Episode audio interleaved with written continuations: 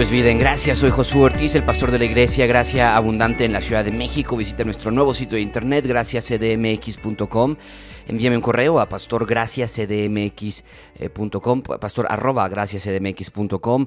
Tenemos nuestra dirección en la página de internet, nuestros números, tenemos recursos allí disponibles para ti, otros episodios de nuestro podcast. Descarga nuestra aplicación, descarga nuestro podcast, suscríbete a nuestro podcast por iTunes o eh, por alguna eh, avenida similar a esa. Eh, visita nuestro, nuestro sitio de YouTube, nos puedes encontrar como Gracias CDMX. Visita nuestra página de Facebook también, que nos puedes encontrar como Gracias CDMX. Si pones en Google la palabra gracias CDMX, vas a encontrarnos allí. Haz uso de los recursos que ponemos a tu alcance. El episodio de este día quisiera hablar de algo muy importante que como creyentes tenemos que tener en nuestra mente constantemente.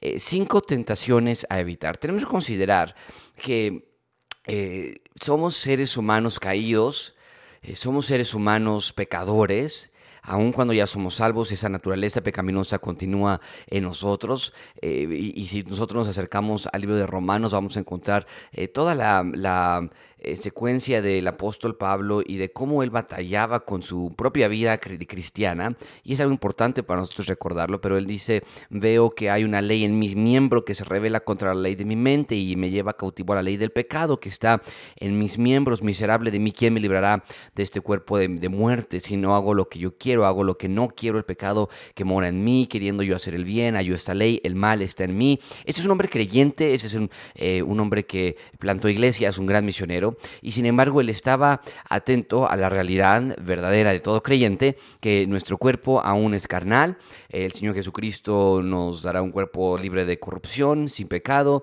eh, un, libro, un, cuerpo glorificado, pero no estamos en ese momento ahí, esa es nuestra esperanza hacia el futuro, tenemos que considerar las realidades de una vida eh, de, como creyentes aquí en la tierra y estamos, tenemos una tendencia a pecar, tenemos una facilidad a pecar. Ahora, esto no significa que nos tenemos que creer mediocres o que somos lo peor o que todo el día nos levantamos y decimos que pecador soy. Eh, la idea es saber que somos personas que eh, son susceptibles a la tentación y entonces saber cómo evitar esto, lidiar con esta realidad, vivir una vida de alegría y de felicidad y de, y de gozo que Dios tanto promete y no una vida de culpabilidad, de vergüenza, de, de, una sensación de fracaso en nuestra vida cristiana. Entonces déjame darte cinco tentaciones a evitar en tu vida. Considéralas, evalúa en tu corazón y espero que sea de tu ayuda. Número uno, la primera tentación que debemos evitar son tentaciones sexuales. Y, es una gran sombrilla de diferentes ideas que están dentro de este primer punto. Eh, pero podríamos hablar de la pornografía, que es una de las grandes tentaciones, específicamente en el, en el ámbito masculino. Hay un gran porcentaje de hombres que están atados a la pornografía, pero también ha afectado a, las mujeres. La fornicación el tener eh, sexo con alguien que no es tu pareja, el adulterio, tener relaciones con alguien que no es tu esposa, y la fornicación particularmente es fuera del matrimonio antes de casarte, eh, y, el, adulterio habla un poco acerca de las relaciones sexuales ya, aun cuando estás casado y teniendo relaciones con otra mujer que no es tu esposa o otro, u otro hombre que no es esposo, pero, pero van a otros ámbitos también, el sexting, el pensamientos eh, impuros, el, el, miradas impuras, el coqueteo, eh, mensajes de teléfono, fotografías, en fin, es toda esta clase de, de sexuales que siempre está a nuestro alrededor. No puedes ir por un periférico, eh, no puedes ir por alguna vía importante de la Ciudad de México sin encontrar eh, espectaculares con algún tipo de, de imagen sexual anunciando alguna, alguna marca. Efesios 5.3 nos dice esto, fornicación, toda inmundicia o avaricia, ni aun se nombre entre ustedes como conviene a santos.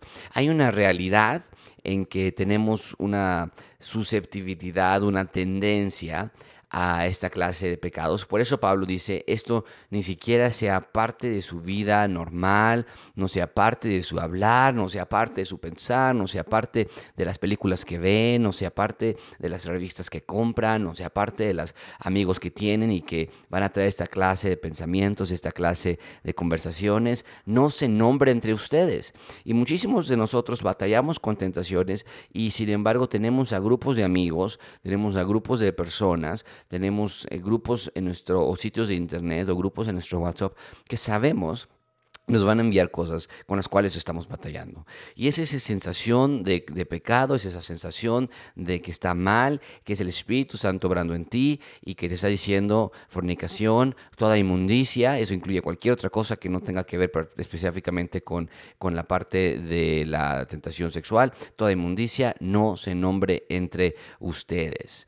Es muy importante que tengamos eso en mente, que veamos la realidad del peligro de nuestra... De nuestra de nuestra vida que corre, eh, tenemos que a veces considerar esa parte también. Hay un peligro que estamos corriendo cuando estamos en tentaciones sexuales, nuestro matrimonio, nuestra, nuestras amistades, nuestros, nuestro trabajo incluso. Hay adicciones sexuales de las cuales eh, no vamos a poder salir tan fácilmente a menos que tengamos ayuda.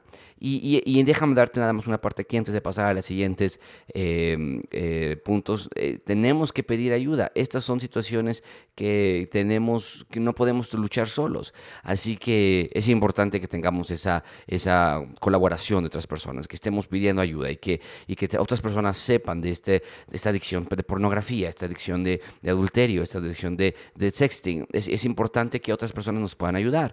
E, es muy, muy valioso, es muy transparente que lo hagamos así. Número dos, envidia e hipocresía.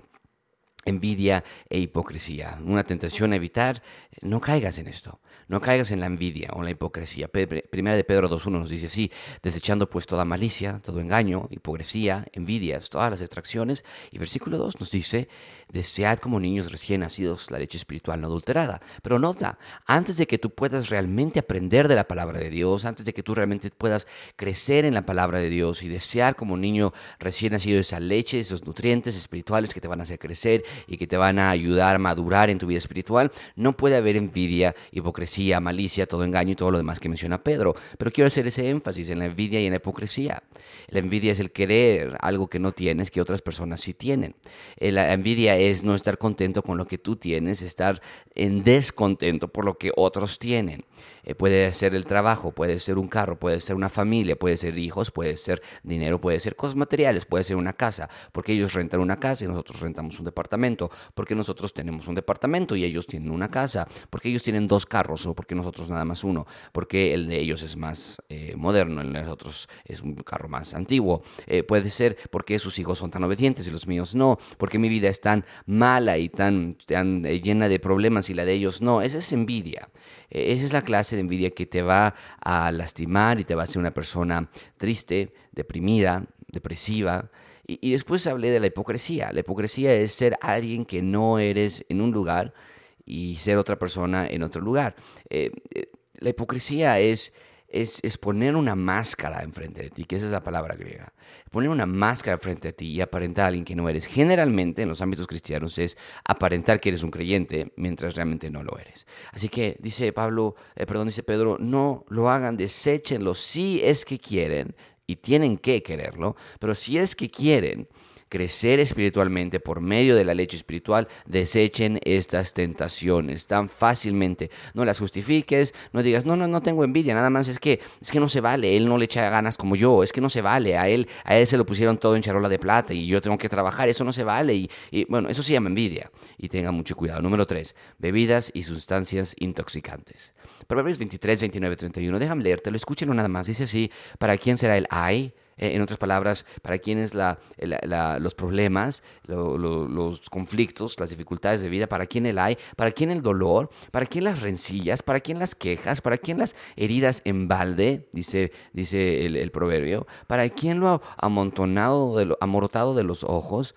Y dice la respuesta a todas estas preguntas es para los que se detienen mucho en el vino, para los que van buscando la mistura. No mires al vino cuando rojea, cuando resplandece su color en la copa, se entra suavemente. Y podríamos tener toda una discusión teológica acerca del alcohol y la Biblia y, lo que ellos ocupaban y por qué lo ocupaban y cuánto porcentaje había, pero, pero tan fácilmente podremos tomar este principio y decir, saben, eh, el principio es un principio de abstención porque es un gran peligro, es un gran peligro el alcohol y cualquier otra sustancia intoxicante.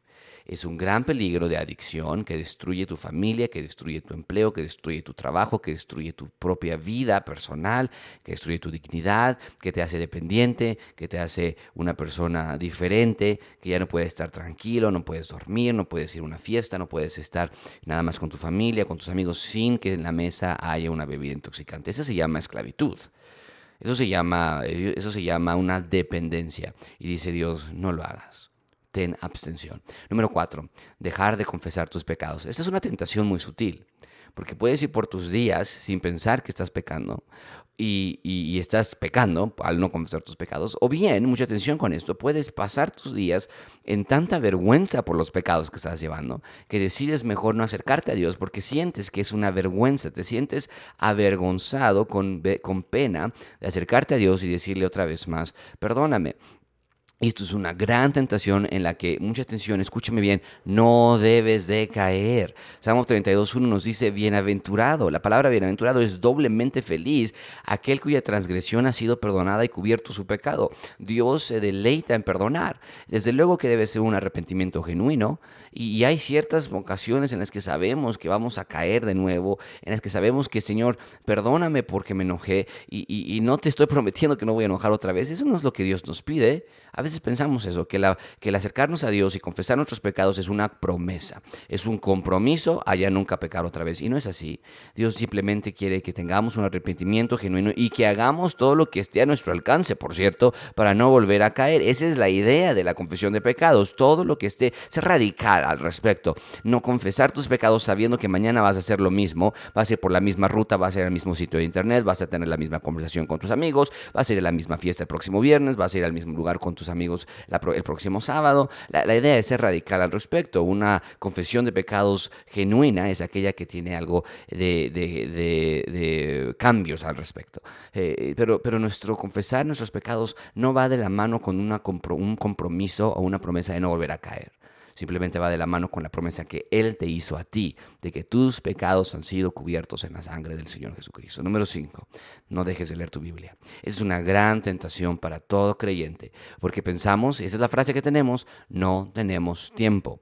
Nos salimos temprano y regresamos tarde. Los niños en la escuela, los niños en el karate, los niños en el inglés, los niños en cualquier cosa que te pensemos, son excusas para no leer la palabra de Dios. Y Satanás está dando un festín, un buffet de la más alta categoría para que nosotros no leamos nuestras Biblias, dice Dios, basta.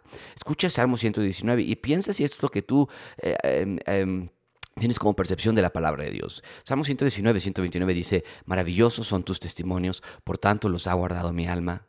La exposición de tus palabras alumbra, hace entender a los simples. Mi boca abrí y suspiré, porque deseaba tus mandamientos. Mírame y ten misericordia de mí, como acostumbras con los que aman tu nombre. Ordena mis pasos con tu palabra, y ninguna iniquidad se enseñoree de mí. E, ¿Escuchaste la, la desesperación? La alegría, el deleite del salmista en la palabra de Dios. ¿Es así nuestra vida? Y, este, por cierto, era un rey. Este, por cierto, eran personas muy ocupadas. Nosotros no tenemos excusa y tenemos mayores recursos a los que tenían personas en otros siglos para escuchar la palabra de Dios ya sea en audio en tu, en tu teléfono, ya sea en audio en tu, en tu automóvil, ya sea en la computadora mientras estás trabajando en otras cosas, ya sea en, el, en la computadora o en tu teléfono cuando estás lavando los trastes o cuando estás lavando la ropa o cuando estás planchando ropa o cuando estás limpiando la casa o cuando estás lavando el carro, lo que sea que estés haciendo, hay una gran gama de opciones para que tú puedas leer la Biblia. Y sin embargo, Satanás quiere que caigamos en esta tentación y después preguntarnos, número 6, la siguiente tentación que va de la mano con la quinta, eh, todos van de la mano realmente, pero la sexta es pensar que la vida cristiana es muy difícil. Eh, una persona que no confiesa sus pecados, número cuatro, la cuarta tentación que te di, una persona que deja de leer su Biblia, número cinco, la quinta tentación que te di, por ende, como resultado, va a llegar el fin de semana, el domingo, va a llegar a la iglesia y va a decir, es que esto es muy difícil, esto no se puede. Nadie puede llegar a este estándar, nadie puede llegar a este nivel. Todas las semanas llego y hago lo mismo y, ocurre lo mismo. Y Satanás está diciendo, sí, excelente, eso es exactamente lo que yo esperaba que tú pensaras, que la vida cristiana es muy difícil, déjalo aparte, esto es, esto es, para, esto es imposible, esto es, esto es nada más una, una, paradoja, esto nada más es, una, es algo que Jesús logró, si alguien lo logró, esto no es para ti, tú estás muy ocupado y, y mira a tu esposa y mira a tu esposo que tienes y mira a los hijos y mira los problemas, esto es imposible para ti. Y es una tentación que debemos tener muchísimo cuidado en no caer. Mateo 12, 28, 30, esto es el Señor Jesucristo invitando a sus seguidores y diciendo, venid a mí, todos los que estéis trabajados y cargados, y yo os haré descansar. Y nosotros decimos, sí, yo quiero eso, yo quiero descansar, yo estoy cargado y trabajado. dice, ok, perfecto, dice versículo 29, lleven mi yugo sobre ustedes entonces. Ah, ¿Qué? Para descansar tenemos que llevar tu yugo. No, no, no, espérame. Es que yo estoy muy ocupado, el Señor. Es, que tú no entiendes. Yo me levanto muy temprano, llego muy tarde. Tú lo ves. Es que tú no, mira, mira la esposa que yo tengo. Mira los problemas que me, han salido. Es que ¿dónde quieres que yo te lleve tu yugo? Dice, aprendan de mí, versículo 29.